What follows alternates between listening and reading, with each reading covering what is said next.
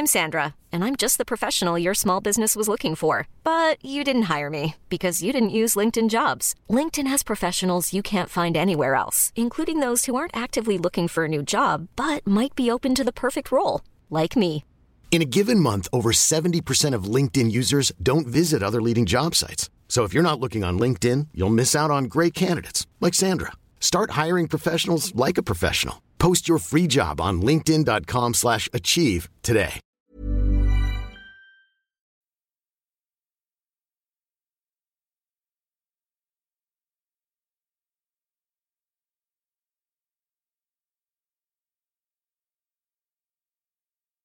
C'est toi qui va terminer euh, bah, cette belle émission qui, je le rappelle, euh, eh bien, a pour but de prouver que la musique appartient à tout le monde, pas à ceux qui savent jouer forcément comme des dieux de la guitare, de la basse ou de la batterie, mais bien juste à tous ceux qui l'aiment. Et donc pour terminer, eh bien cette saison, on a la chance de recevoir Jeff Aerosol. Bonjour. Bonjour. Très content de te recevoir dans cette émission. Ben, très content de, de passer par euh, par ici. Eh oui, et surtout que je trouve que terminer euh, une émission euh, qui a duré un an, une émission de radio avec un artiste visuel, je trouve ça assez rigolo quelque part. Oui, mais tu fais une petite entorse à la règle parce que je suis également musicien. Oh non, j'ai- cru, j'ai cru que tu lâcherais pas le morceau. Ah, J'aurais pas dû le dire. Bon, Bon bah tant pis, bah voilà, voilà, le Désolé. poteau rose est dévoilé, maintenant vous êtes au courant, mais tu es surtout connu évidemment. Euh, alors, je voulais dire graffeur, street artiste, mais il y a un mot que j'ai trouvé sur ton Wikipédia qui m'a beaucoup fait rire, euh, que je ne connaissais pas, voir ce que t'en penses, pochoiriste. Oh bah écoute, c'est juste la technique. Hein. C'est euh, quelqu'un qui fait des, euh, qui fait de la mécanique, il est mécanicien. Quelqu'un qui vend de la viande, il est boucher. Quelqu'un qui utilise le pochoir, il est pochoiriste, tout Ah, c'est un mot que je connaissais pas du tout. Ah bah écoute, voilà. Alors évidemment, Jeff Aerosol, même si le nom vous dit rien, vous connaissez forcément, mais forcément son travail. Euh, il fait partie de votre paysage urbain. Euh, si vous êtes déjà allé à Paris, par exemple, euh, du côté euh, du côté de Châtelet, vous avez vu cet incroyable Salvador Dali. Voilà, ça. c'est pas toi C'est pas du tout Dali. Ah, j'ai toujours cru que c'était Dali. C'est mon autoportrait. C'est ton auto Mais oui, mais je corrige, je corrige Oh. cette erreur. Alors, J'ai toujours cru que c'était Dali. C'est alors beaucoup de gens pensent que c'est Dali. Je, je n'arrive pas à comprendre pourquoi les gens sont persuadés que c'est Dali. Il n'y a pas de moustache. Je, n'ai- je ressemble pas à Dali. Si c'est juste euh, l'œil un peu exorbité, euh, ça me semble étrange. Et il y a j'ai cherché, il y a aucune photo de Dali avec le doigt devant la bouche comme ça. Ah mais tu sais que c'est Euh, incroyable. je- Moi j'aurais mis j'aurais mis 300 euros. Et Ah, j'ai bah, pas beaucoup d'argent moi, mais j'aurais mis 300 euros sur le fait que c'était Dali. Non, non, c'est mon autoportrait, tout simplement. Euh, Ah, c'est dingue. Voilà, et c'est c'est pas Châtelet, c'est à Beaubourg, c'est du c'est sur la place euh, la place Stravinsky. Voilà, la fameuse place sur laquelle on a la fontaine euh, Tinguely, euh, Saint-Phal. et où tous les, les, les artistes du, les, artistes de rue aiment bien euh, justement euh, dessiner à la craie. Hein, vous pouvez Absolument, voir ça également. Ou alors les danseurs, il y a des superbes spectacles Ouais, qui sont ouais, organisés là-bas. c'est c'est plutôt chouette. Alors également énormément euh, de rockstars que tu as euh, graffé, que tu as pochoirisé un petit peu partout, des Hendrix et tout ça. Donc forcément, on se devait de te recevoir euh, pour parler musique aujourd'hui. Alors je vais te poser cette question quasiment euh, obligatoire. Je t'ai demandé seulement 10 titres pour résumer toute ta carrière musicale, enfin toute ta carrière et toutes tes envies et toute euh, ta culture musicale. Est-ce que ça a été difficile? C'est évidemment un exercice impossible. C'est pour ça que j'aime bien le donner. Euh, c'est la frustration par excellence. Euh, donc j'ai pris euh, j'ai pris les dix premiers de la liste, mais il- euh, pour te dire la vérité, euh, j'écoute beaucoup de musique sur vinyle. Je dois en avoir, euh, je sais pas six ou sept mille 7000 euh, en vinyle et, euh, et j'écoute aussi de la musique quand je suis à l'atelier de dématérialisée parce que c'est beaucoup plus facile dans, dans ce lieu. Et donc voilà, la- la- la- c'est infini. Et je suis d'un éclectisme tel qu'il aurait fallu déjà dix titres par par style. Donc on aurait pu faire euh, une saison avec on toi. aura, ah oui, on aurait pu faire euh, plusieurs saisons. Alors tiens, je suis curieux, comment est-ce qu'on range 7000 vinyles? Alors on, euh, en ordre alphabétique par genre.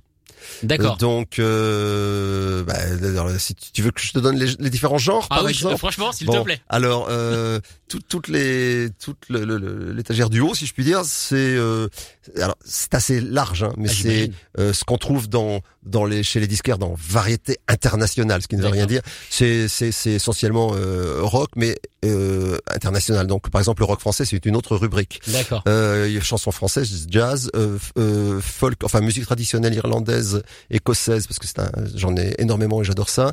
Euh, musique traditionnelle euh, française, j'en ai aussi pas mal.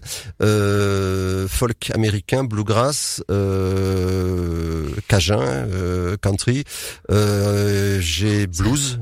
Blues, c'est une autre une autre rubrique. Ça a dû prendre des années à casser voilà. tout ça. Donc c'est non non pas, non, pas des années, quelques heures, mais Quelques heures, quand même. mais 7000. non, non, une fois que c'est classé, après il suffit de remettre le, le problème est là. Et ça, c'est dur. Et Remettre remettre le disque à l'endroit où tu l'as pris. Ça doit être Voilà. insupportable quand Voilà. des potes viennent et qu'ils prennent un vinyle et que tu vois qu'ils le remettent pas au bon endroit. tu dois dire, mais il est fou, mais il est fou. Euh, mais bon, voilà, en gros. Et même, faut de l'espace surtout pour les stocker. Oui, ben écoute, euh, j'ai trouvé un système. Euh... Ouais, alors. Je n'habite pas à Paris. Déjà, Ça ça, aide. ça aide. Ça aide pas mal. Euh, je n'ai jamais vécu à Paris. Je suis nantais. J'habite euh, dans le Nord, euh, à Lille, enfin Marc-en-Barœul à côté de Lille, depuis 84 et euh, et on a la chance d'avoir une maison euh, qui euh, voilà qui qu'on a acheté pour le prix d'un garage à vélo à Paris. Voilà. Ah oui. Tu vois, à ah peu oui, près.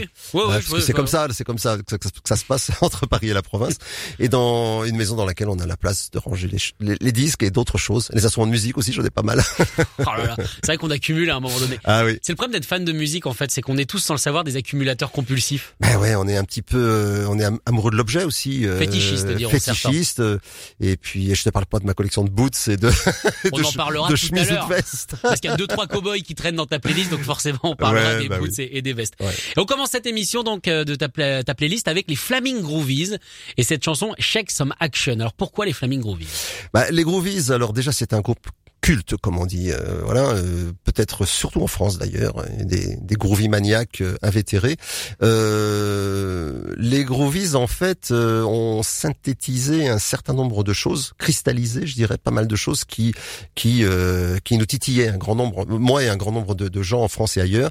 Le rock and roll évidemment, l'amour des belles fringues, et puis cette espèce de, ils étaient fans. C'est un groupe de fans en fait. Donc euh, euh, passer les groovies, c'est d'une certaine façon euh, euh, s'exonérer de passer les Stones, les Beatles, les Birds euh, ou, euh, ou les Seeds quoi. C'est ça, que ta stratégie. Ils ont ils ont un petit peu puisé dans tout ça. Mais Shake Some Action est un morceau euh, tiré de l'album du même nom, Shake Some Action, sorti en 76 et qui a ouvert leur euh, leur période Sire. C'est le c'est le, le label Sire euh, pour les bons français euh, Records et euh, ils ont fait trois albums. euh, de- une seconde période, voire même une troisième période pour les pour les Flaming Groovies.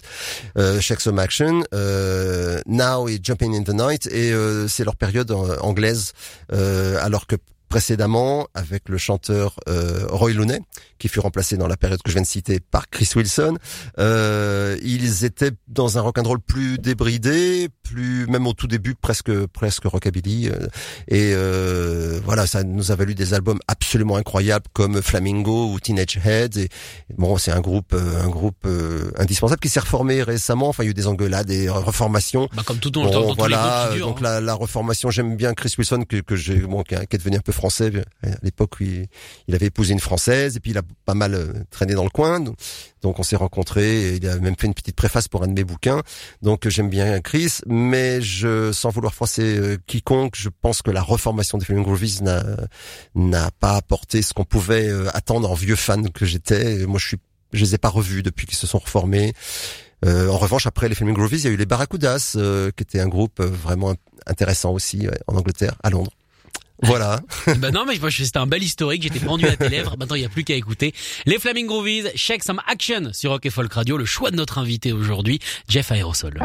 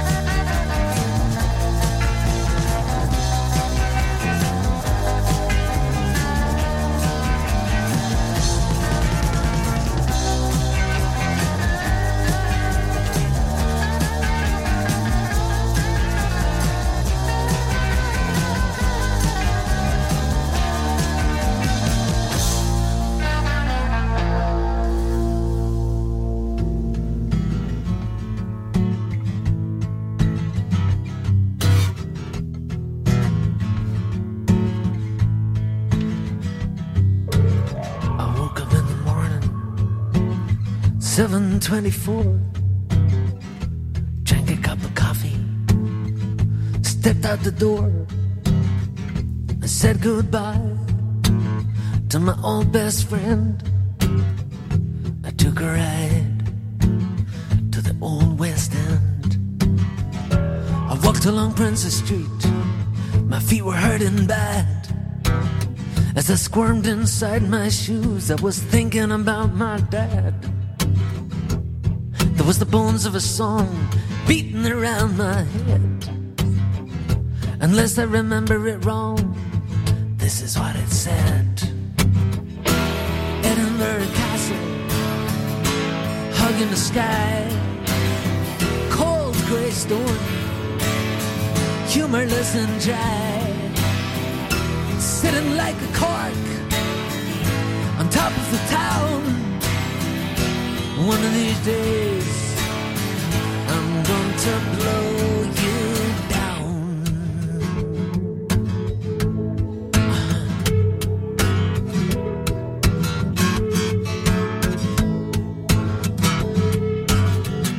I jumped on a bus, a good old number 23, to the botanical gardens where a ghost was calling me. A of weeping willows, a burnt and withered land. I saw a man and a little boy holding hands. I scanned the skyline, it was like the backdrop of a play. I never saw your heartless beauty until I'd been away. As I was climbing up the mound, it struck me like a chain. I must have dreamed this scene about a thousand times. Edinburgh Castle, hugging the sky, cold grey storm, humorless and dry, sitting like a cork on top of the town. One of these days, I'm going to blow you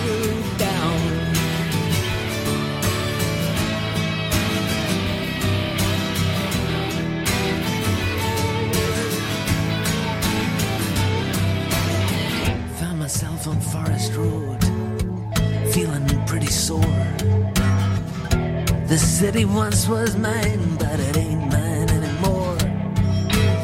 And here's my old school jingling Geordies, and I must confess, I couldn't step through that gate until I'm better dressed.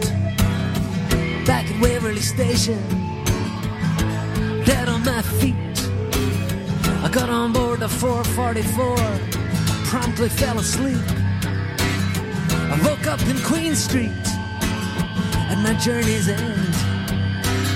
I gotta say, it's totally great to be back in Glasgow again. Edinburgh Castle, hugging the sky, cold grey storm, humorless and dry, sitting like a cork on top of my town. One of these days,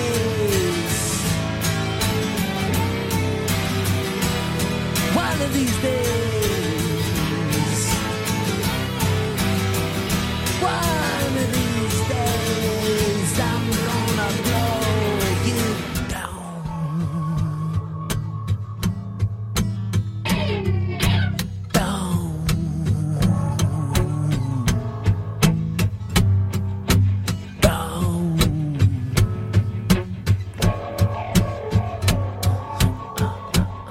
La voix géniale de Mike Scott à l'instant sur Rock et Folk Radio et dans Qu'est-ce que t'écoutes Le choix de notre invité aujourd'hui, Jeff Aerosol avec ce morceau?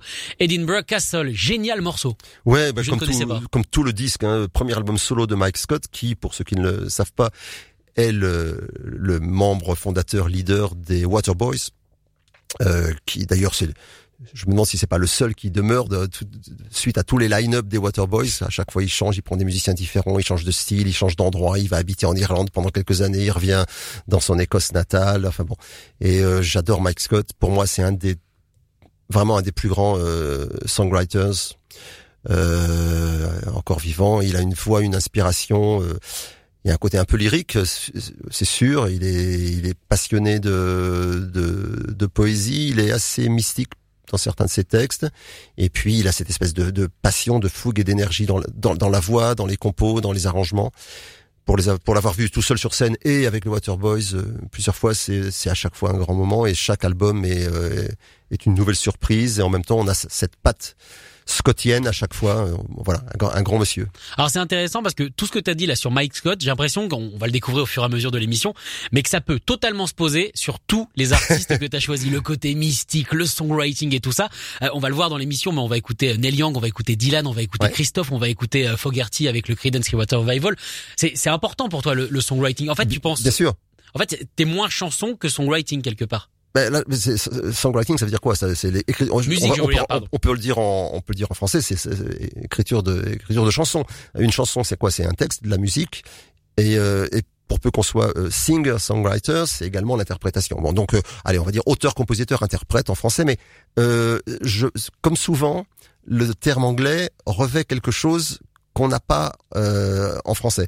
Ce qui est parfois dommage, hein, mais quand on parle par exemple de pop, ça, ça, de pop music, ça évoque quelque chose chez les gens, alors que c'est juste de, c'est la variété, si on se traduit, hein, c'est la musique populaire. Bon, euh, pour ça, la culture pop aussi, ça me fait toujours un peu sourire. Qu'est-ce que c'est que la culture pop? C'est la culture populaire. Donc la culture populaire, c'est c'est c'est le foot, c'est euh, le cinéma. C'est voilà, c'est tellement vague que c'est tout. que c'est même c'est tout. Voilà, donc euh, c'est même euh, vain, je dirais, de, de, rassembler tout ça dans un sous un même vocable. Euh, pour revenir à, à, cette histoire de songwriting, euh, effectivement, je suis assez classique, je vais dire, dans la dans la dans les formes. C'est-à-dire que même si j'aime des choses très expérimentales et que j'ai écouté des trucs euh, impossibles à écouter, euh, ce qui me plaît quand même dans une chanson, ça reste le côté un peu euh, couplet refrain couplet refrain chorus couplet refrain et euh, dernier refrain doublé voilà tu vois la bon je, je, ça me parle encore plus que que des choses qui euh, qui dépasse un peu mon entendement, probablement parce que c'est la force de l'habitude, c'est une question de génération aussi, peut-être j'en sais rien. Bref, et il faut que ça chante aussi. C'est ce qui fait que je que je suis j'ai toujours eu des difficultés. Je ne suis jamais rentré dans le le hip-hop, le rap, etc. Parce que bah pour moi c'est des mecs qui parlent sur un fond musical. Euh, D'ailleurs quand je les entends dire bah oui la chanson, ma dernière chanson, je dis mais Bon, euh, mais j'ai un grand respect pour tout ça, mais je n'en écoute pas, j'avoue, parce que ça ne, j'y arrive pas. Enfin, ça n'est pas mon. T'as besoin de mélodie. J'ai besoin de mélodie, euh, de mélodie, de riff, de de son. Euh, et la plupart du temps, une grande chanson, euh, c'est une chanson qui peut être juste interprétée avec une guitare acoustique et, euh, et chantée. Ce que Mike Scott sur l'album, l'extrait de l'album qu'on vient d'écouter, c'est un album entièrement acoustique, mais de temps en temps il y a des fulgurances électriques, mais pour autant il n'y a pas de batterie, par exemple, ça reste un album acoustique. Et pourtant c'est entraînant. Et c'est voilà, et ça ne manque pas. Donc, euh, bah, c'est c'est ça le talent, quoi. Hein. Les mecs sont capables de. de euh, si tu évoquais Neil Young, on pourrait parler de Dylan, on pourrait parler de de tas de gens comme ça qui euh, euh, qui te font vibrer, euh, pleurer, euh, euh, te filent la chair de poule avec juste une, une bonne vieille euh, Martine, dans le cas de Neil Young, en, en, en, drop D euh, et voire même accordé. Enfin pour les pour les guitaristes qui écoutent, ils s'accordent même carrément un, un, ton en dessous. Moi j'essayais j'essayais de suivre une fois sur le ce, ce truc comment Out of the Blue voilà et, et, je me disais mais comment il accordait en fait il désaccordait. Ah, faut pas hésiter à y aller. Accord, accord, standard mais un, un, ton en dessous. Bref et, et, et à côté de ça il va nous envoyer des stridences électriques incroyables. Ça période 90 et voilà et des morceaux qui peuvent durer 10 minutes et, euh, quand ça s'arrête, on, on, se dit mais pourquoi déjà? Pourquoi tu as fait 10 minutes que tu fais du Larsen, Explique-nous s'il te plaît. Euh, et, et, voilà donc. Euh, Effectivement, euh, je sais plus quelle était ta question initiale, mais oh bah, il n'y en a pas vraiment, on discute, hein, tu sais. Mais du coup, c'est intéressant. Peut-être que est-ce que tu penses que que cette envie de mélodie justement et de riff, d'ailleurs, est-ce que ça te met toujours la chair de poule les, ah, toujours, les, les morceaux, ça change pas Ah mais ça change pas. C'est tu vois, Check Some Action pour revenir au, au ouais. qu'on écoutait tout à l'heure. Pendant des années, en gros de 76 sa sortie jusqu'à enfin pendant 20 ans, je l'écoutais tous les jours. D'accord. C'était euh, un espèce de morceau un peu comme euh, Another Girl, Another Planet, The Only Ones ou Refugee de Tom Petty. Euh, c'est des trucs qui te restent dans la tête, qui, qui au bout d'un moment font tellement partie, tu vois. Toi, ouais, c'est ça. Et, euh, et c'est les, les, les solos aussi. C'est pour ça parfois que des des euh, rééditions, enfin des rem- des remix. euh, je prends l'exemple de Let It Be. Euh, le morceau Let It Be dans dans le remix de Let It Be parce que bon, soi-disant que ce- ça leur plaisait pas l'histoire de. Non, il voulait pas travailler. euh, Euh, ouais, ouais, avec Spector, Spector. alors que alors que moi je trouve que cet album tel qu'il est, ça a été mon premier album euh, que j'ai acheté des Beatles D'accord. et leur dernier. Et euh, et je le connaissais avec mon frère, tu vois, on était euh, voilà, euh, on était jeunes et, mon frère est pianiste, euh, voilà, moi je joue la guitare et euh, on, on écoutait euh, ça en boucle, on connaissait chaque seconde. Bien et donc le solo de Let It Be par exemple, quand c'est pas celui-là, tu te dis mais c'est quoi? Qu'est-ce que vous faites Ah ouais, C'est ouais, quoi le- c'est le moment où tu lèves la tête et tu regardes, tu fais attends, il y un quoi? problème. Il y, un il y a un truc qui va pas. Donc euh, effectivement, euh, t'as des morceaux comme ça qui sont, euh, c'est la force d'un riff, la force d'un- d'une note bien placée au bon moment dans un bon morceau et voilà. Alors Elliot Murphy, maintenant on va continuer Ah. du coup avec les songwriters avec des vies absolument incroyables. T'as choisi You Never Know What You're In For. Ouais, alors j'ai pris- beaucoup hésité. Alors Elliot est un est un ami est devenu. Alors j'étais un grand fan d'Elliot depuis le tout début, de- depuis Aquashow euh, et euh, et j'ai à l'époque, il était encore aux États-Unis, etc. Et puis, euh, je, on- le, le, folk, le fan club de d'Eliott était à Nantes. D'accord. Franck Dumaine qui avait monté fan club à Nantes. Et donc, j'étais à Nantes moi-même. Et on, on suivait Elliott qui, qui incarnait euh, une fois de plus. euh, je disais tout à l'heure que les Groovies étaient à la à la croisée des Stones, des Beatles, des Birds. Et bon, euh, Elliot était entre euh, entre Dylan, euh, Lou Reed, euh, Francis Scott Fitzgerald et, euh, et, et- et voilà. Et c'était, il fait partie de ces de ces dandys du rock, euh, voilà, euh, qui en pleine en, en pleine période punk était encore en haute forme et en, en chemise à jabot. Donc moi, ça m'a toujours évidemment euh, plu ces gens-là et, euh, et qui sortaient des albums intemporels et euh, magique quoi. Donc j'ai choisi un, un extrait de, de, de- enfin j'ai choisi ce morceau parce qu'il est très connu, mais j'aurais pu en choisir bien d'autres. Et, euh, et j'ai eu la chance de rencontrer Elliot après euh, parce qu'il a été, il était fan de mon boulot, j'étais fan du sien. C'était normal qu'on se rencontre, puis on est devenus potes euh, au fur et à mesure du temps. Vous avez Et- travaillé ensemble? Euh, on a, on a, on aimerait bien. euh, y a on a, on, a, on évoquait ça euh, il y a quelque temps. On n'a jamais rien fait vraiment ensemble, mais euh, j'avais failli faire une pochette de, de- pour le groupe de, de Gaspard, son fils, euh, qui s'appelait Duplex à l'époque. puis finalement, ça s'est pas fait. Mais, mais on a toujours beaucoup de plaisir à se rencontrer avec Elliot. Il vient à mes vernissages. Il, euh, on a plaisir à se croiser, puis on, voilà, on communique. euh, quand- euh, via internet etc ou, ou le téléphone quand on peut et, et euh, c'est toujours avec euh, un grand bonheur que j'ai que je guette ces dernières euh, productions parce qu'il continue à faire des disques des disques des disques Eh à oui. tourner tourner tourner tourner sait faire que ça et vivre comme et ça. c'est euh, voilà et, euh, et à chaque fois euh, alors il reprend évidemment ses grands euh, ses, ses tubes mais euh, à chaque fois c'est un peu différent ce morceau qu'on va écouter maintenant ça c'est la première version mais euh, il la chante à- évidemment à tous ses concerts parce que c'est un petit peu un des, un des morceaux iconiques d'Eliott. Et il, est- il le fait différemment à chaque fois. Il fait des, des césures au milieu il le ralentit il l'accélère. Euh, voilà. Euh, une fois de plus un très grand songwriter aussi. Et euh, et un grand monsieur, voilà, devenu. On a beaucoup de chance, euh, Qu'il aime la France. que- voilà, que cet Américain soit devenu euh, amoureux de Paris et y vive depuis euh, tout ce temps. Ah bah, il habite quasiment au New Morning, hein, de toute façon. Eh ben, il habite, oui, euh, Beaucoup, il, habite, mais il, est- il habite juste derrière le Grand Rex là et, euh, euh, je lui fais un petit coucou s'il écoute, euh, euh, ainsi qu'à Françoise, son épouse, euh, comédienne et euh, voilà, ils, ils nous ont régalé pendant le confinement, pendant les confinements, avec des rendez-vous live tous les soirs, Tous les soirs? tous les soirs, Ah ouais. euh, et c'était c'était magique. Allez, on écoute ça tout de suite. Elliot Murphy, le choix de notre invité aujourd'hui, Jeff Aerosol.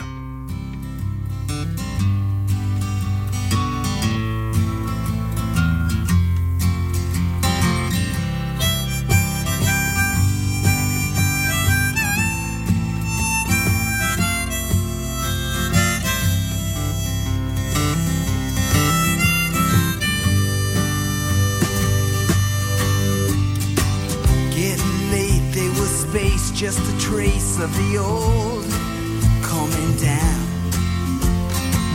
Ancient fun, one and one, he said someday we'll leave of this town. But magazines, glamour scenes, in betweens had them nailed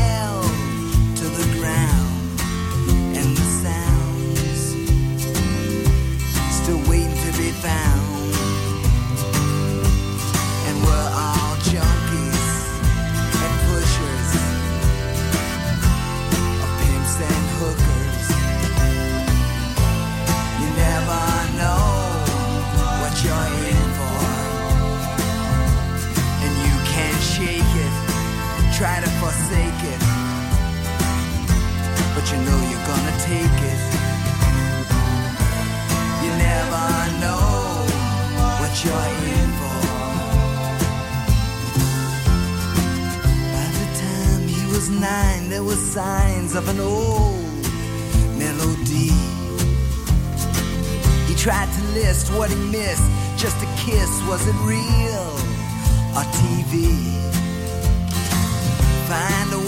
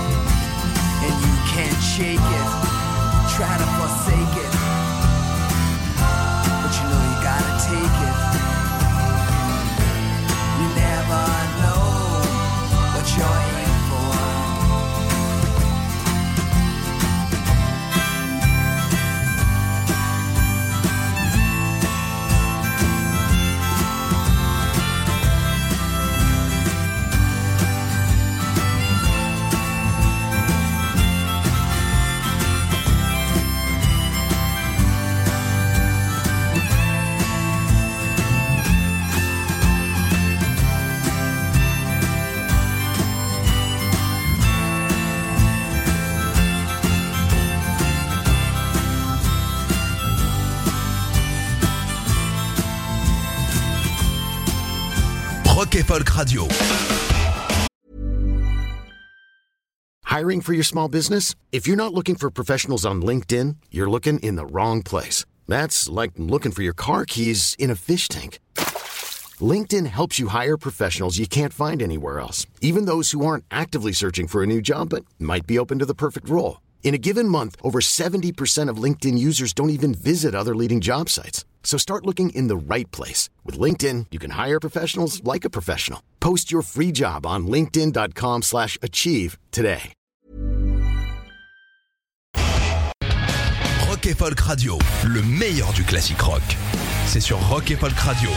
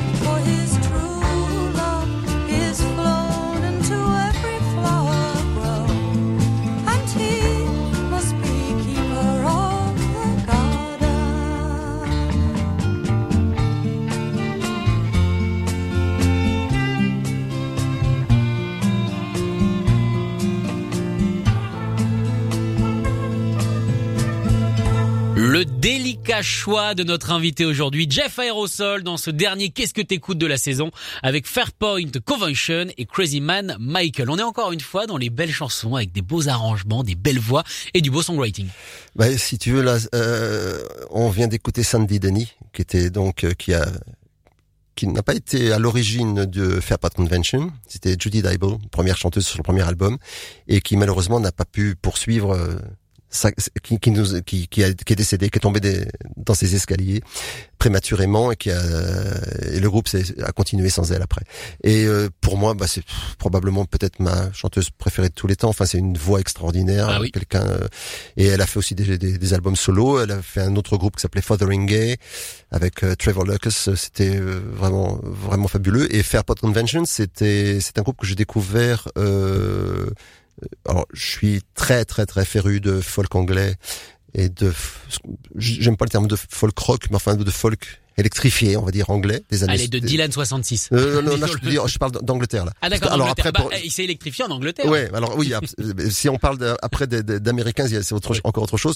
Mais là, euh, je parle du folk anglais vraiment des années 70, euh, Pentangle, euh, c'est-à-dire euh, John Renbourn et euh, et Bert Jansch, euh, des gens comme bah, Nick Drake bien sûr, euh, Fairport Convention, Ralph McTell, euh, Steel Icepan, Martin Carthy. Alors, on était toujours à mi-chemin entre la musique traditionnelle et, euh, et le songwriting, et puis des arrangements qui vont des choses a cappella ou très acoustiques dans le respect de la tradition, et des choses totalement euh, euh, nouvelles. Euh, Fairport euh, a réussi à faire le, le- ce, crossover là entre entre les deux, avec des chansons traditionnelles et, également des des compos, grâce à Allez, ah zut, son nom m'échappe d'un seul coup, je ne connais que lui. Euh, au, euh, ah, Ah c'est dur. euh, euh, Richard Thompson. euh, euh, Richard Thompson, Un bon point à ma droite. voilà, qui, qui, un- une fois de plus un des très grands songwriters de, de, de tous les temps. Et, euh, et j'ai découvert ce groupe euh, dans les années, au tout début des années 70 parce que j'ai eu la chance tous les étés d'être envoyé par mes parents pendant un mois dans une famille en Angleterre. C'est ça l'accent. Il, a un bon accent ah. depuis tout à l'heure. J'ai limite un peu de jalousie qui Ah. traîne, tu vois. Et à Cambridge, et, enfin à Newmarket et à, à Cambridge. Euh, j'ai un peu enseigné l'anglais après d'ailleurs. C'est ça qui a été voilà. Et, euh, et donc j'a- j'allais, c'était génial quoi. C'était l'époque où voilà, on pouvait aller un mois complet comme ça dans une famille. À nous les petites anglaises, c'était ça. et, euh, et, et évidemment, j'étais, euh, j'assouvissais un, un, un fantasme de, de gamin. Bon, j'étais pas vieux, hein, 71, je devais, euh, je suis né en 57, donc faites le calcul. Mais ça faisait déjà quelques années, depuis depuis mes 7-8 ans, que je rêvais d'Angleterre et d'Amérique parce que tout tout venait de là-bas quoi. Les euh, Bah tous les. c'était oui. le, le rêve, les, les, les les Beatles, les machins, enfin tu vois, Dylan, tout ça, et, et même en étant tout petit, je sentais que Ça t'attirait. ça m'attirait cette cette langue, enfin un exotisme, puis une liberté, un truc, enfin je sais pas. Et ça a été à la ça. hauteur de ton fantasme quand tu y y étais? Ah euh, oui, complètement. C'est-à-dire que euh, juste en traversant la Manche, je me retrouvais là-bas. Euh, tout était différent, c'était fabuleux. Et, euh, et donc Cambridge, c'est là qu'a lieu le Cambridge Folk Festival tous les ans. Il y a un, grand festival de folk. Et j'y suis allé pas mal de fois. Et il y avait des folk clubs aussi. Le phénomène du, du- des folk clubs, euh, on n'avait pas ça en France ou très peu. Il y, a, il y a- il y a eu un peu ça quand même, euh, centre-américain. À, à Paris, euh, quel- quelques folk clubs, et puis après il y a eu le- les folk clubs, mais plus de musique traditionnelle française. euh, Où, là, euh, c'était plus euh, le folk, voilà, des, des, des mecs juste avec une guitare qui chantaient, c'était c'était super. Et, euh, et donc là, euh, j'ai découvert tout ce pan de, de la culture anglaise et euh, j'ai ramené des, des disques. À chaque fois, j'ai ramené des disques. J'ai ramené mon premier poster que j'ai toujours en 71. T'as toujours de- ton de- premier poster de Dylan euh, que j'avais acheté à, dans une boutique euh, un peu mythique qui s'appelait euh, Lord Kitchener's Valley et euh, et, euh, et c'était une une peinture qui avait co- été commandée par la boutique et voilà, je l'ai je l'ai toujours j'en ai parlé dans une autre émission de radio chez Augustin Trapenard Boomerang, parce qu'il demande à chaque fois à, à- à ses invités euh, de, de, de décrire une œuvre, une œuvre d'art qui les a marqués. J'avais hésité entre ce poster et la pochette de Blonde on Blonde. euh, Enfin, j'ai parlé des deux, mais j'ai ce poster Dylan, que voilà, c'est- Dylan. c'était Dylan et euh, et Fairport. J'ai ramené ce, ce- mon premier album et euh, fabuleux, ainsi que Pentangle, la même euh, la même année, Pentangling, et un Donc, disque il- de John Rainbow qui s'appelle Farouani, euh, qui est fabuleux aussi. Il devait être chargé tes retours. Parce Ah que ben eh, le vinyle, ah ça ouais, pèse quand même. hein. Ah ouais ouais et mais si tous les sous tous les sous passaient là quoi. euh, On économise toute l'année pour se payer de la musique ça, l'été. c'est ça. Mais du coup, toi, t'arrives comment à la musique? Parce que là, tu nous parles euh, du folk, tu nous parles de tes aventures anglaises. Mais avant, il y a forcément une base. Est-ce que c'est quoi? C'est c'est c'est les parents qui écoutaient ce genre de musique? C'est Alors, toi non, pas du tout, la radio non. la nuit, euh, voilà, caché sous oui. la couette, c'est ça? Il y a eu les deux. Alors en fait, euh, les, mes premiers émois musicaux, euh, on est dans les années 60, hein, donc je suis, je suis né en 57, donc j'avais allé euh, ouais 7, 8 ans. Euh, le- tout le monde n'avait pas la télé. La télé, elle était en noir et blanc et il y avait que qu'une chaîne ou euh, bientôt trois, mais euh, bon. Et donc j'allais chez mes grands-parents le jeudi. Euh, parce, enfin, c'est le jeudi qu'on n'avait pas cours, donc j'y allais peut-être le mercredi soir puisque le lendemain il n'y avait pas école. Et je regardais sur la télé en noir et blanc le palmarès des chansons présenté par Guy Lux. C'était euh, la seule émission. Il y avait peut-être déjà euh, euh, Daniel Gilbert qui présentait Midi Magazine ou Midi Première. Il y avait enfin quelques émissions comme ça. Il y avait euh, Dim Dam Dom peut-être. Il y avait peut-être déjà quelques trucs des Carpentiers tout ça. En tout cas c'est là que je découvre Paul Naref Antoine Dutronc euh, Françoise Hardy Gainsbourg euh, le, les tout premiers, alors les gens se fichent de moi quand je dis qu'il était que c'était génial, mais les, les tout premiers Herbert Léonard à l'époque où il n'était pas encore euh, dans euh, pour le plaisir, mais qui c'était un, un vrai un vrai mode, un, un- qui, qui reprenait des euh, qui reprenait euh, des, des, des standards américains. Jodassin évidemment que Oui. j'adorais, euh, et voilà tous ces gens là, et, euh, et je suis euh, sidéré par tout ça et, et j'adore quoi. Je et donc euh, mes parents commencent à m'acheter des 45 tours pour les anniversaires, les Noëls, voilà. Donc je les ai toujours. Hein, les, puis je- je- j'aime beaucoup les 45 tours, donc euh, je dois avoir tous les euh, tous les premiers Polnareff, tous les premiers Dutronc, tout tout ça quoi. Euh, Tu ne perds rien. Et puis des choses comme euh, le le fameux The Fool de de de, De, Gilbert Montagnier de Gilbert Montagnier. Alors, parce qu'aujourd'hui, mais attends, tu rigoles, tu te fous de nous là. Mais, Ah non, bah, mais non, mais non, écoutez The Fool de Gilbert Montagnier, c'est juste C'est sûr, il a pas toujours chanté des chansons de mariage, Voilà. ça c'est Et sûr. puis un petit peu après, il y a eu des choses comme euh, Esther Galil, Le jour se lève, enfin bon, des, des trucs comme ça. Et euh, puis peu à peu, je je- j'étais attiré par ce qui était, ce qui sonnait anglais ou américain. Et euh, euh, j'ai commencé avec les copains à l'école, donc là, on, CM, je raconte ma vie, hein, mais on, Bah, on doit, être, on doit être en, on doit être en, je dois être en CM2, quelque chose comme ça. Et et il y a un copain dont les parents ont un bistrot à Chantenay, quartier populaire nantais, près de la butte Sainte-Anne, et ils avaient un jukebox dans leur bistrot. Et euh, le mec qui euh, venait leur apporter les disques tous les six mois ou je sais pas tous les combien, euh, leur laissait les disques usagés qui étaient souvent rayés, enfin qui bon. Et mon, mon pote, il m'en filait. Voilà. Donc c'est là que j'avais, euh, euh, il m'a filé des, des, des disques des Kinks, le Sunny Afternoon par exemple. Je, le, je revois des Beatles, le, le First of May des Bee Gees, euh, époque euh, voilà des 60s. Et euh, j'ai fait ma culture comme ça, donc euh, des Dylan, tout ça en, en 45 tours, les Stones, les Beatles évidemment. Et puis il y avait Donovan, il y avait Dylan, et j'ai eu ma première guitare quand j'avais 12 ans, euh, un été, euh, un été en Espagne, en Andalousie, avec mes parents, et ils m'offrent ma première guitare, une guitare flamenca qu'on va chercher chez le luthier, qui la termine devant moi. Et dès qu'on rentre euh, en France, dès qu'on rentre à Nantes, je mets des, je mets des cordes métalliques sur la guitare. Oh là là là là. Il a été au courant, le luthier ou pas pour sonner pour sonner plus folk moralité je je vrille le manche Bah mais enfin oui. bon c'est quand même là-dessus que j'ai appris les trois premiers accords de la poupée qui fait non les deux accords de, du Egypt de Donovan ou de ou de Colors et puis euh, et puis Dylan je sais plus euh, Blowing the Wind quoi forcément ça devait être un des premiers et de là j'ai pu arrêter après quoi voilà C'est incroyable cette aventure. et pour parler de radio, puisque c'est vrai que la Ah oui, radio, que la radio, a, eu, important. a eu euh, vraiment une influence euh, énorme sur moi, j'écoutais donc dans ma petite chambre d'adolescent avec un petit écouteur au transistor, parce qu'à l'époque on n'avait pas de casque, il n'y avait pas de stéréo et tout ça. J'écoutais évidemment le pop club de José Arthur. Le disque pop du mois, je me, re- je me revois par exemple découvrir euh, Ziggy Stardust, euh, tu vois, qui, qui venait de sortir. euh, Ça fait et- quoi ça fait quoi comme émotion ah bah c'est tu te dis waouh bon. Et euh, je après il, avait un il avait un comment s'appelait-il un mec qui le conseillait enfin je sais plus. Bon après bref il y a eu Blanc Francard euh, j'ai beaucoup écouté Blanc Francard et il a eu une émission qui s'appelait Loup-garou, une autre qui s'appelait, enfin je me, j'ai plus j'ai plus bien en tête les, les noms, mais il se trouve que l'année de mon bac, l'année où je passe le bac 75, on est au printemps 75, mois de mai, juin, et euh, Blanc Francard est malade. Et pendant un mois, il est remplacé par Yves Simon. Yves Simon parle dans le poste tous les soirs et moi je l'écoute en faisant mes révisions de bac. Et là, ça a été extraordinaire. Et je, ne sais pas, je lui j'ai jamais essayé de contacter Yves Simon pour lui dire, mais j'aimerais bien un jour. Euh, c'est la première fois que j'entendais quelqu'un qui me parlait à moi à la radio, euh, qui chuchotait dans le poste et qui racontait des trucs. Euh, avec le recul, maintenant, je réalise qu'il n'avait pas un anglais extraordinaire et qu'il connaissait pas forcément réellement ce, dont il parlait euh, autant que je l'imaginais à l'époque quand il parlait de, de de Los Angeles, de San Francisco, du Jefferson Airplane, etc. Je réalise qu'il il en avait une vision peut-être un peu, il y est allé un peu peut-être, mais pas autant que je pensais. Je j'imaginais qu'il était plongé là-dedans et, euh, et j'aimais beaucoup les disques d'Yves Simon, même si c'était un peu ringard. On se, fout- on se foutait un peu de moi au lycée à l'époque. Tu sais, écouter Yves Simon, ça se faisait pas parce que tu avais des potes qui écoutaient que Led Zeppelin et que voilà et euh, ou Deep Purple ou, euh, ou les Stones et puis bon, ah, moi j'écoute aussi Yves Simon et j'écoute aussi Graham Allwright et, euh, et je dois avouer que je suis je ne suis pas insensible à Maxime Le Forestier. Quoi?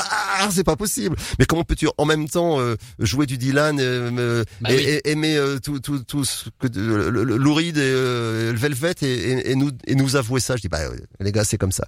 Et, euh, et Yves Simon pendant un mois je l'écoutais tous les soirs. Il passait de l'excellente musique et surtout il avait une une façon de parler dans le poste qui me qui me touchait euh, vraiment au cœur quoi.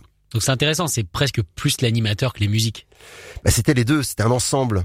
C'était, c'était, c'est une question d'évasion, c'est-à-dire que de quand tu es dans une petite ville de province comme Nantes, euh, dans cette période-là, dans les années 60-70, euh, tu, tu sais qu'ailleurs il y a des beatniks, qu'il y a des hippies, qu'il y a des, euh, c'était avant, les- avant le punk et tout, hein, qu'il y a des mecs qui ont, qui ont- qui ont les cheveux très longs, euh, qui vivent pieds nus, à je sais pas combien, euh, dans des maisons bleues, qui font de la musique. euh, tu te dis mais waouh, waouh, et qui, et puis euh, à côté de ça, tu vas à l'école et on te, on se fiche de toi parce que t'aimes pas les sports collectifs et que tu sais pas mettre la balle euh, Dans les dans les cages et tout ça. Et toi, tu dis ouais, mais c'est pas ça qui m'intéresse. Moi, les mecs, c'est bizarre, les mecs qui m'intéressent, ils ont tous les cheveux longs. Ils sont, on sait pas trop si c'est des filles ou des garçons. Ils chantent de la poésie, euh, ils jouent de la guitare euh, et et il y a des vapeurs d'encens et de patchouli. Enfin, c'est ça qui m'attirait quoi. Donc euh, voilà, Ça c'est la fumée. Faut le rêve, quoi, le rêve. Alors t'as parlé de punk euh, justement il y a quelques instants. T'as dit voilà ouais, j'étais pas forcément sur le punk, quoi, c'était avant le punk. Mais là le morceau que t'as choisi c'est The Saints, qui est Ouais. quand même un bon groupe de punk. On va Ouais. écouter I'm Stranded. De comme quoi, eh, Ouais. il y a pas que de l'acoustique, il y a Ah aussi non, des non, non, bien sûr. Allez on écoute ça tout de suite. The Saints, le choix de notre invité Jeff Aerosol.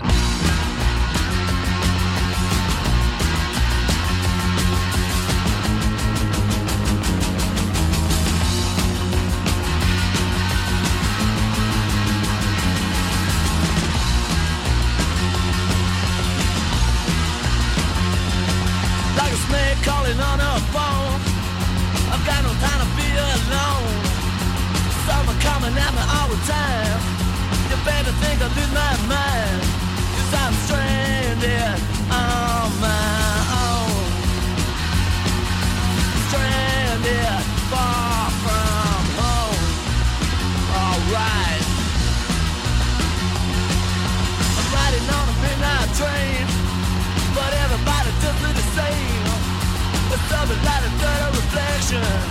I'm lost, babe, I've got no direction. And I'm stranded on my own. Stranded far from home. Alright. Stranded, I'm so far from home. Stranded, yeah, I'm on my own. Stranded, you gotta leave me alone, cause I'm stranded on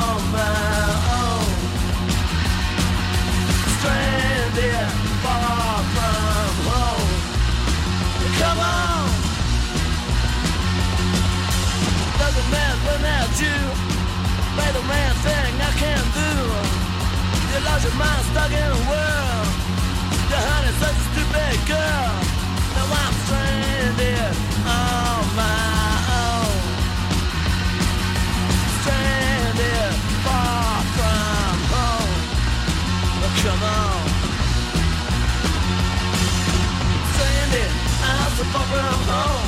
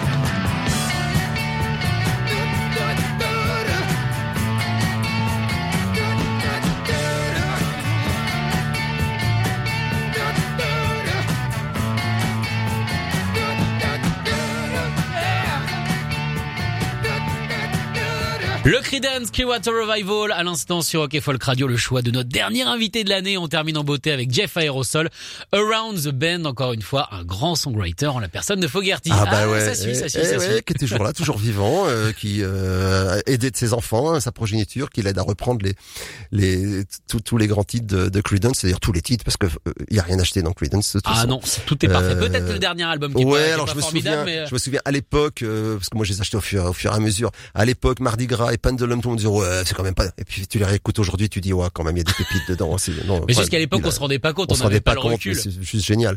La voix de Fogerty, enfin bon, euh, excellent. Et, et cet album-là, euh, Cosmos Factory, c'est euh, un des trois premiers albums que j'ai acheté dans ma vie. Euh, en- pendant que le morceau tournait, tu me disais mais comment tu fais pour te souvenir de tout Ah ça? T'as des non, souvenirs super précis. Ah oui, parce que vous qui nous écoutez là, euh, sachez que Jeff n'a aucune note sur sa vie. Tout sort à une vitesse extraordinaire, comme si, bah, comme s'il lisait un bouquin. Je, je sais pas comment tu fais. Euh, c'est peut-être ton côté artiste visuel, mais on a vraiment l'impression que tu vois des photos et des images en Oui. permanence, quoi. Comme, si on avait euh, placardé euh, toute ta vie sur les murs. J'ai une mémoire visuelle euh, importante euh, ou olfactive, tu vois. Par exemple, si je croise quelqu'un dans la rue, euh, on parlait tout à l'heure de patchouli, qui Oui. sent le patchouli, mais ça fait remonter des souvenirs, tu vois. Enfin bon, voilà. Et euh, mémoire visuelle, c'est important. Patti Smith disait, euh, je vois ma vie comme si je la filmais. D'ailleurs, elle la, elle la filme, enfin, elle la prend en photo beaucoup avec son Polaroid. Euh, il y a les seuls moments où je suis réellement dans, je dirais, dans la vie, enfin, en, direct et sans sans être comme spectatrice de ce qui se passe comme si c'était un film, c'est quand je suis sur scène, disait-elle, dit-elle. Et, et bah, je pense que c'est un peu comme ça aussi. J'ai j'ai des souvenirs précis, des images des images de ma petite enfance, de mon adolescence, de ma jeunesse, de, de, de, de toute ma vie, euh, comme un, un, énorme album, un film, quoi. Ah ouais, Ouais, non, mais ouais. c'est ça, quoi. Et donc, euh, ces trois premiers disques, je peux te dire, 71, c'est encore marqué dessus parce que je les ai encore dans ma discothèque. C'était Noël 71. C'est mes trois premiers albums. Parce qu'avant, c'était que des la couleur 45 des tours. du sapin, attention.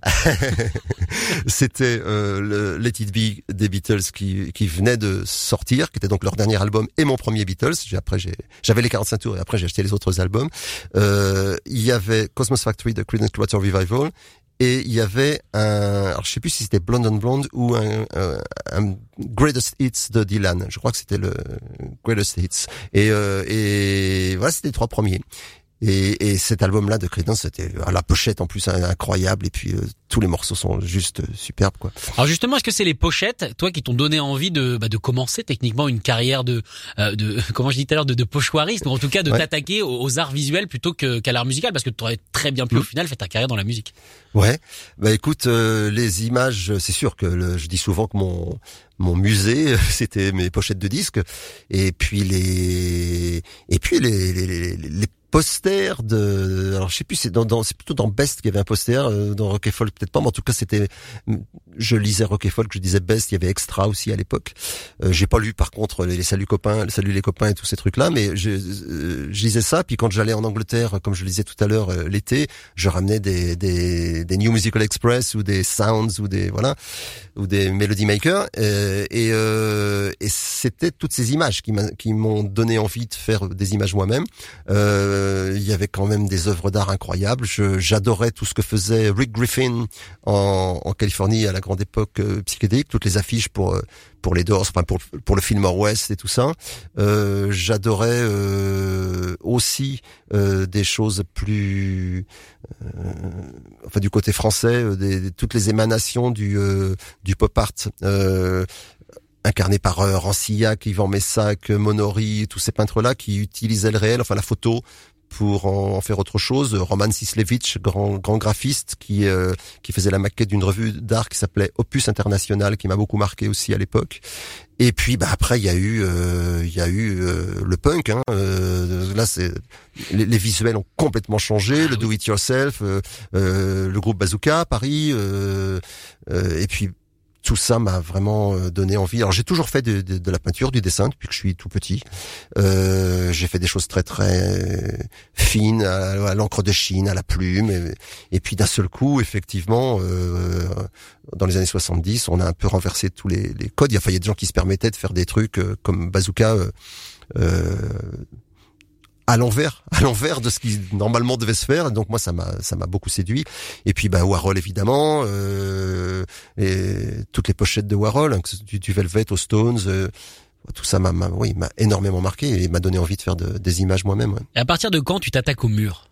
Alors les premiers murs, c'est quand j'ai quand j'ai quitté euh, ma ville natale, Nantes, euh, en 82, je, je, je suis allé à Tours où j'ai vécu pendant un an. Et euh, à l'heure que j'avais été enseignant, donc c'est Oui. l'éducation nationale qui m'a qui m'a envoyé là-bas. J'étais stagiaire, donc je, j'y suis resté qu'un an. Et après, j'étais nommé dans le Nord. Enfin, j'ai vé- vécu à Bourges aussi, et j'avais vécu en Irlande un an avant. Et euh, à Tours, c'est là que je que j'ai fait le pas et que je que j'ai commis mes premiers délits sur les murs. Probablement parce que j'étais pas chez moi. Enfin, j'étais dans une ville que je où on me connaissait pas trop. Oui, c'est plus simple. Voilà, il y a pas de C'était plus réputation. simple, voilà. j'ai vu ton fils qui a. Voilà, les potes, exactement, ouais. exactement. Et euh, c'est là que j'ai fait mes premiers pochoirs en 82.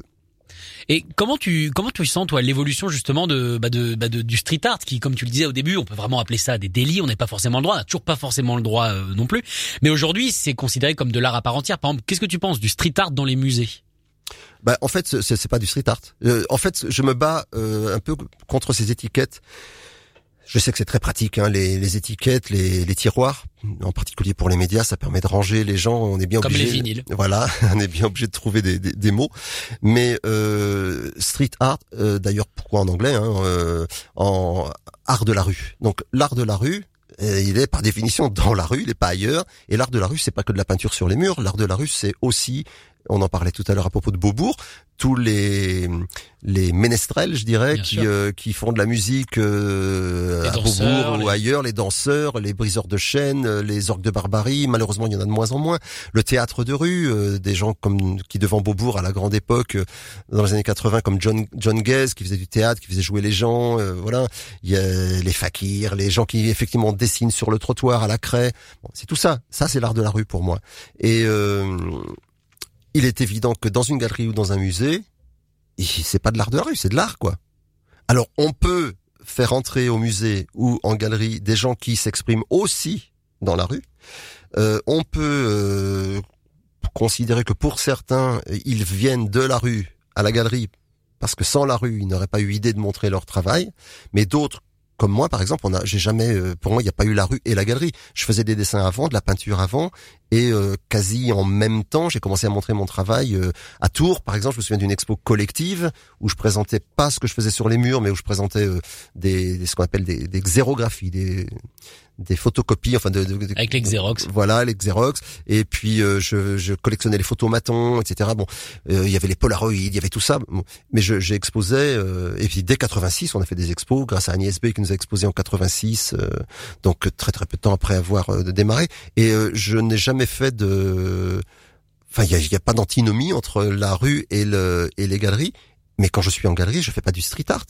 Alors, y a, on utilise parfois le terme d'art urbain, mais qu'est-ce que ça veut dire art urbain Encore Euh, une fois, c'est des étiquettes. c'est vraiment une étiquette. Donc je pense que nous sommes, euh, quand je dis nous, c'est tous, tous, tous les gens qui sévissent dans la rue, nous sommes des artistes avant tout. Euh, et bah, certains euh, restent dans la rue, ne travaillent que dans la rue, d'autres euh, passent de la rue à la galerie, et ne retournent plus dans la rue, d'autres euh, font l'inverse, viennent de la galerie à la rue. Enfin bon, tous les tous les parcours sont, sont, sont possibles. C'est un peu comme dans la musique, euh, tu as des gens qui commencent en faisant la manche euh, aux Bien sûr, terrasses des bistrots et puis qui peu à peu euh, vont non plus jouer à la terrasse du bistrot mais à l'intérieur du bistrot et puis ensuite sur une petite scène et puis ils vont finir à l'Olympia euh, d'autres qui au contraire restent fidèles à la rue tout est possible euh, et on, je pense que c'est dangereux de dire par exemple euh, ce soir à l'Olympia le grand le grand musicien de rue machin ah non euh, euh, alors ça me rappelle une autre anecdote puisque tu aimes bien que je retourne dans mon passé Ah, mais retournons, euh, moi j'adore. le premier grand concert auquel j'ai assisté, Oui. euh, c'était Paul Naref à l'Olympia. Précisément, c'était pas euh, l'affiche où il montrait son cul, mais ju- juste après, c'était pas Paul Révolution, mais Paul Narève, euh, la tournée de l'année suivante. Et euh, mon papa euh, euh, nous emmène, mon frère et moi, pas ma petite sœur, hein, c'était un- une espèce de virée entre hommes. Il nous dit je vais à Paris, je vous emmène à Paris, passer le week-end, etc. Et je vous emmène au spectacle. Qu'est-ce que vous voulez aller voir? Paul Naref à l'Olympia. Donc on va voir Paul Naref à l'Olympia. Et j'avais lu dans les magazines que Paul Naref, en bon beatnik, euh, on pouvait le voir jouer de la guitare douze cordes sur les marches du Sacré-Cœur à Montmartre, où se retrouvaient tous les beatniks. Donc euh, je voulais voir des vrais beatniks. Bah oui. Et euh, donc pour moi le beatnik, il avait les cheveux longs, il était pieds nus avec des jeans délavés et une guitare en bandoulière. Et je ne vois, on voit à Montmartre, je ne vois ni Paul Naref. Mais attention, on allait voir Paul Naref le soir même à l'Olympia. Oui, donc il aurait pu être là, on Et j'imagine, dans ma grande naïveté de gamin, que peut-être l'après-midi avant d'aller jouer à l'Olympia, il, se détendre un il serait venu jouer un peu de douze cordes sur les marches du Sacré-Cœur. Enfin bon, voilà, bref. Et, euh, et je sais plus, j'ai digressé, mais je ne sais plus d'où on était parti. Bah, on, on parlait du coup euh, des artistes qui viennent de la rue puis ensuite. Oui, voilà, c'est ça. Mais qu'est-ce que tu penses des artistes, par exemple, comme Banksy on, on ne sait toujours pas euh, vraiment qui c'est. Et quand il vend ses œuvres, je sais pas, t'as forcément dû voir ça. Il a vendu une œuvre, je ne sais pas combien, et au final, au moment où elle a été adjugée, l'œuvre s'est détruite. Oui. Qu'est-ce que tu penses toi de ces happenings et d'un gars comme ça?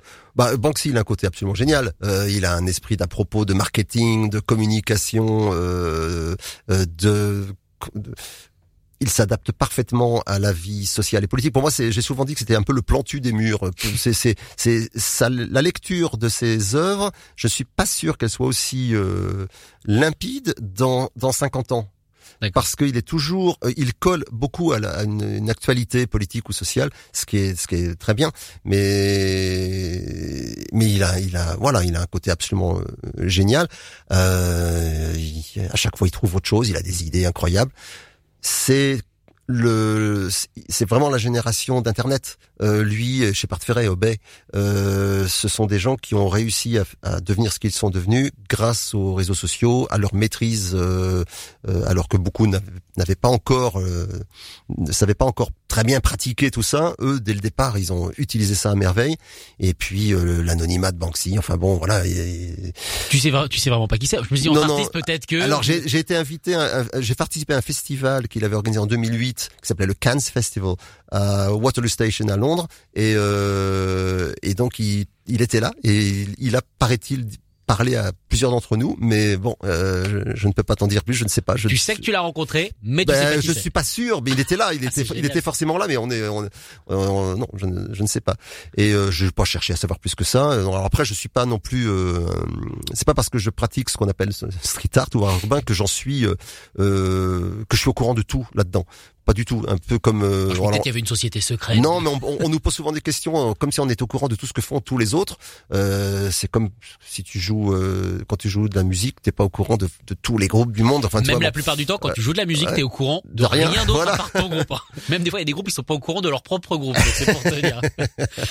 Et donc euh, Banksy, euh, je, je suis, je suis bien sûr comme tout le monde, mais mais pas plus que ça. Mais mais comme JR, hein, ce sont des gens qui ont JR. En, en revanche, lui, on, on- je l'ai rencontré, on s'est rencontré tout début. On, euh, on avait organisé à l'espace des Blancs Manteaux des manifestations, dont une qui s'appelait euh, qui s'appelait euh, ah euh, aux arts citoyens. Et il avait collé toutes ses affiches. C'était un de ses premiers collages je pense.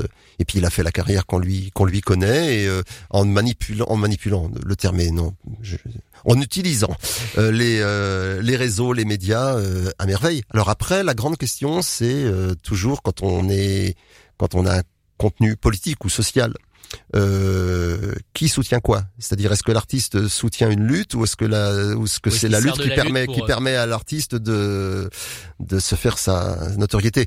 Peut-être un peu des deux. C'est probablement un peu des deux. ouais. On continue ta discographie, on continue ta discothèque, on continue ta playlist et on va écouter Christophe avec Tangerine avec évidemment Alan Vega. Je suis content que tu choisi celle-là parce que c'est ma préférée de Christophe. J'adore. On écoute ça tout de suite. Le choix de notre invité aujourd'hui, Jeff Aerosol.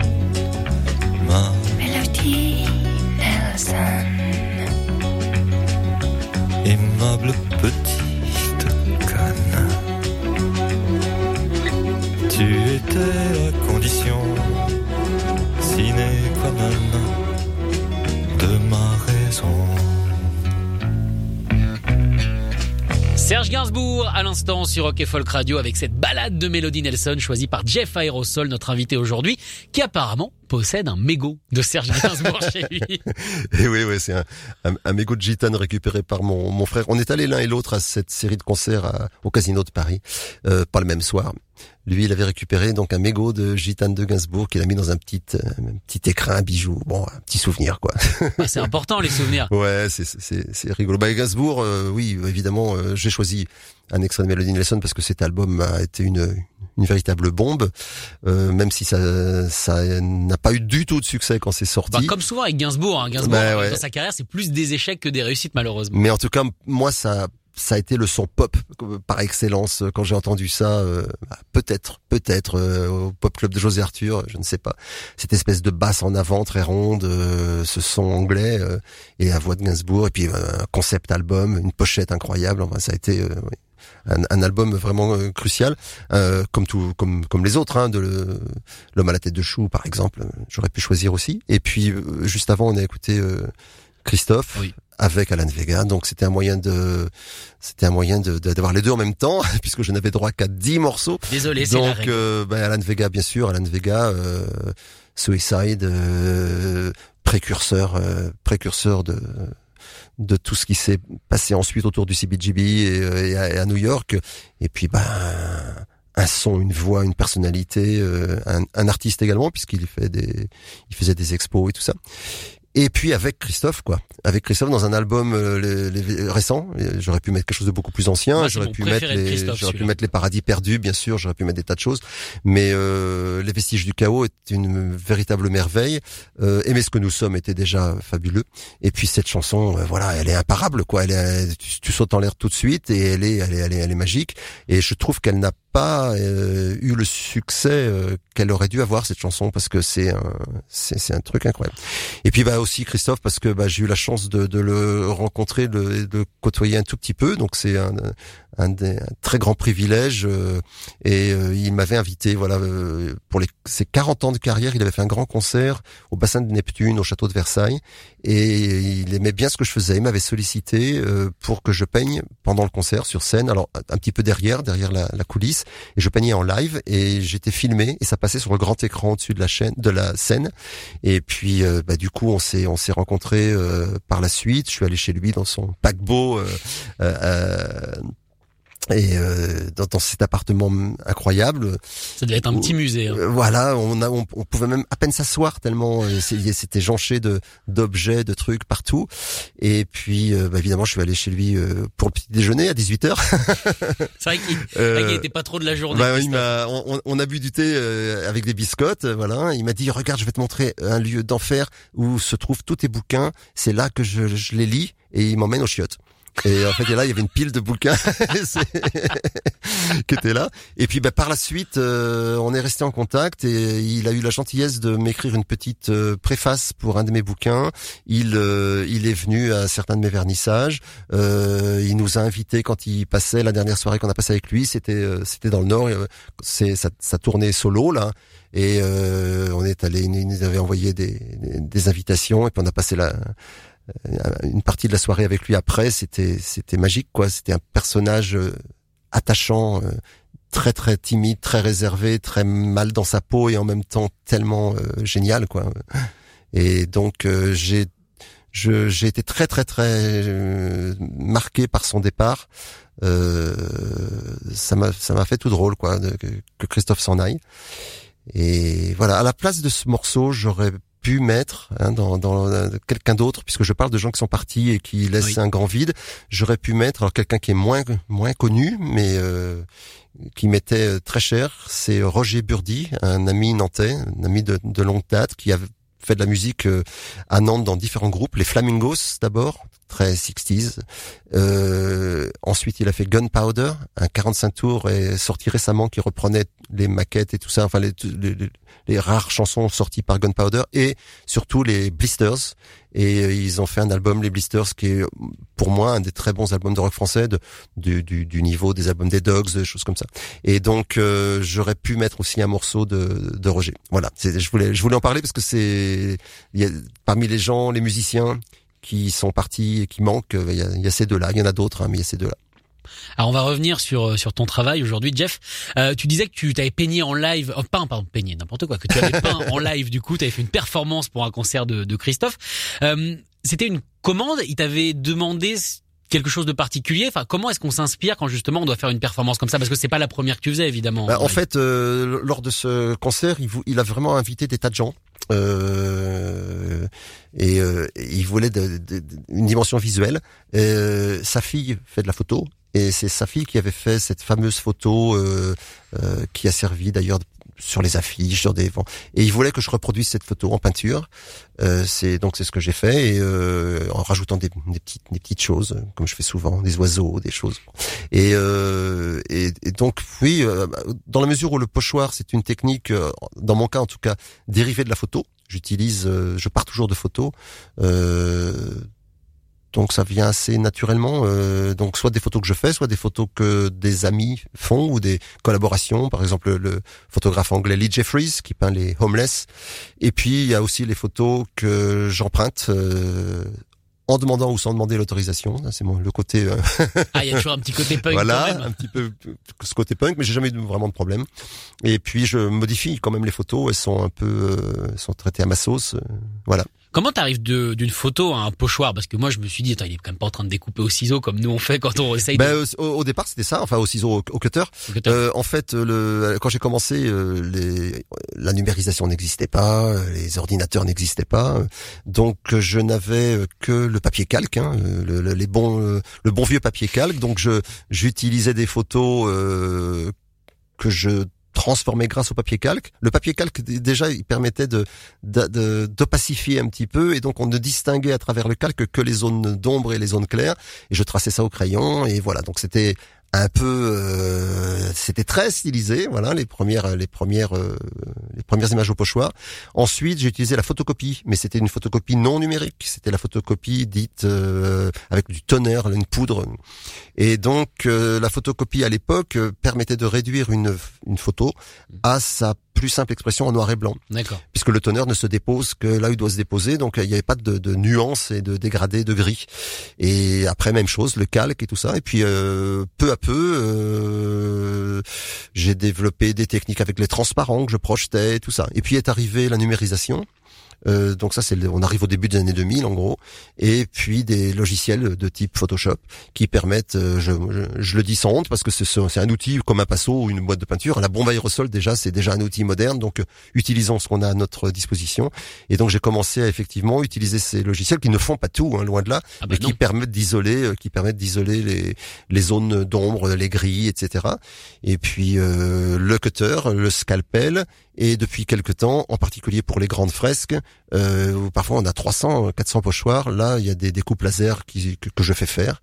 Et puis sinon, il y a une petite machine à découper. On appelle ça un plotter qu'on peut brancher sur un ordinateur qui permet de gagner du temps. D'accord. Non pas que je ne pourrais pas tout découper à la main. Je l'ai fait pendant euh, plus de 30 ans. Ouais, euh, à me faire des, des, des nuits entières d'ampoules au doigt. Euh, et de temps en temps, pour des petits pochoirs, je continue à découper à la main. Mais pour un gain de temps, euh, j'utilise aussi la- les machines. Voilà. Par exemple, ton autoportrait à Beaubourg. Alors l'autoportrait à Beaubourg, c'était une collaboration avec une entreprise du Nord qui s'appelle l'entreprise Doublet et qui m'ont. Il se trouve que Luc Doublet, euh, qui maintenant a pris sa retraite, mais qui est le, le boss de cette entreprise, c'est une entreprise familiale, euh, m'a dit écoute, je suis amateur d'art, euh, je m'intéresse à tout ça, je collectionne un petit peu et euh, je voudrais te montrer des choses euh, qui peuvent t'intéresser. Il m'a montré toutes les machines. Euh, Doublet, c'est, c'est, euh, sont eux qui font tous les euh, les fanions, les drapeaux dans toutes les stades de foot et tout ça. Donc on les connaît voyez- forcément. Vous les connaissez forcément. Et euh, il me dit on a des bécanes là qui qui qui permettrait, à mon avis, peut-être de faire autre chose que ce qu'on en fait. Et euh, en particulier découper des grandes toiles. Donc on a découpé de, de, de la grosse toile euh, euh, plastifiée. Et ce, chaque pochoir, on avait neuf niveaux d'échafaudage pour ce chute. Et sur chaque niveau, on avait un pochoir qui faisait 15 mètres de large, puisque c'est la taille, euh, la largeur, euh, sur 3 mètres de haut. Et, euh, tenu, on était une équipe de 6 ou 7. euh, alors avec du gaffeur, avec de, de, de l'adhésif, on essayait tant bien que mal de la... Puis sinon, il y en a 3 quatre qui la tenaient pendant que les autres peignaient. Et euh, après, il y a d'autres, il y a d'autres techniques, hein, mais pour le chute, en tout cas, c'est comme ça qu'on a fait. Ça a dû être assez dingue quand même. Oui, oui, c'était une belle aventure. C'était une belle aventure. On continue évidemment euh, eh bien les titres que nous as choisis. On arrive à la fin hein, de ta sélection déjà, et on va passer maintenant du Neil Young. Et, et tu ressembles un peu à Neil Young avec, Oh. le, avec, avec le chapeau que t'as, avec les cheveux. Il y a un petit côté Neil. Est-ce que tu vois ce que je veux dire? Ah bah écoute, euh, c'est un grand honneur. Alors Neil Young évidemment, là pour le coup, on parlait des euh, des euh, comment dire des songwriters, des gens qui ont eu plusieurs vies, plusieurs carrières, plusieurs formations. Là, c'est presque ce qui se fait de mieux. Ouais. Ah, on écoute ça tout de suite. Donc Captain Kennedy, Neil Young, le choix de Jeff Aerosol, notre invité aujourd'hui.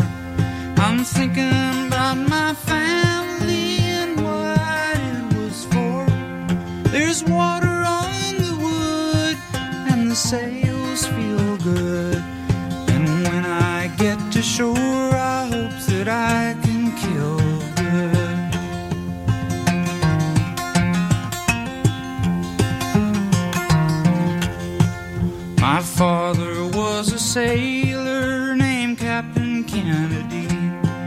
He lost his wooden schooner to the Germans on the sea. Exploded on the water for everyone to see. And humiliate that American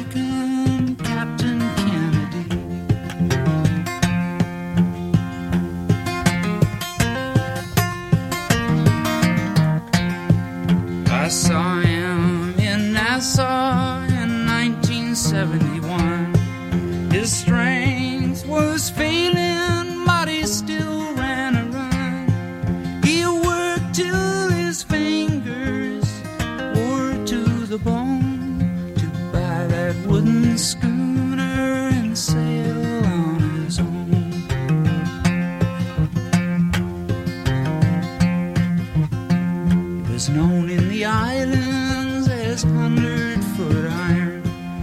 still how free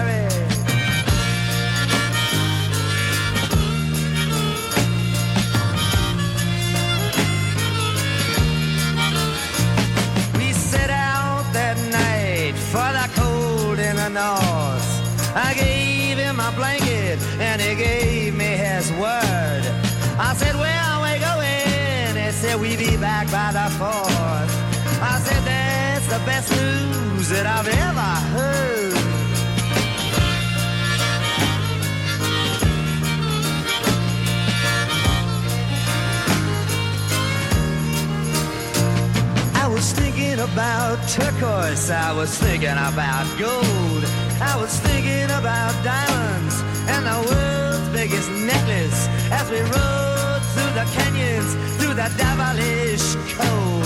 I was thinking about ISIS, how she thought I was so reckless.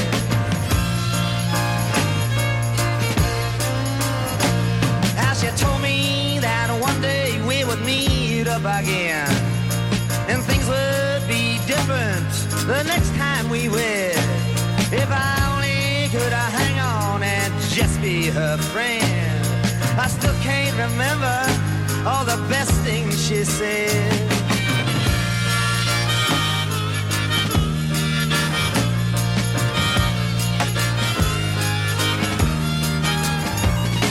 We came to the pyramids all in bed at an ice. He said, There's a body I'm trying to find. If I carry it out, it'll bring a good price. Twas then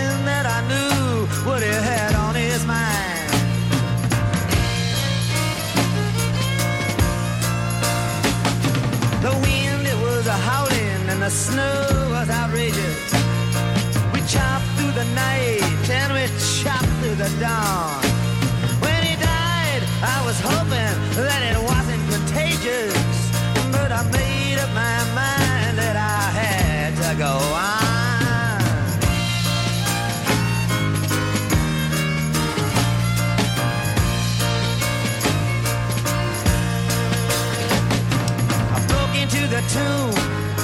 The casket was empty. There was no jewels, no nothing. I felt I've been had.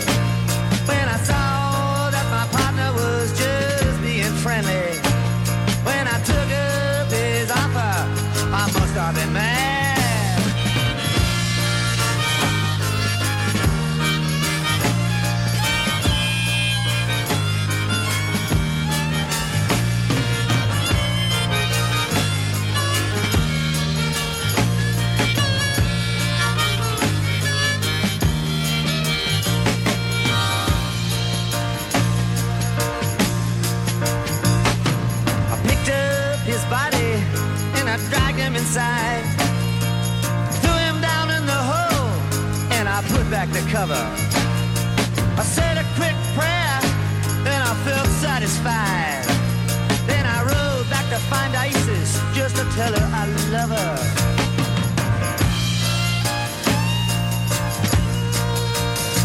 She was there in the meadow where the creek used to rise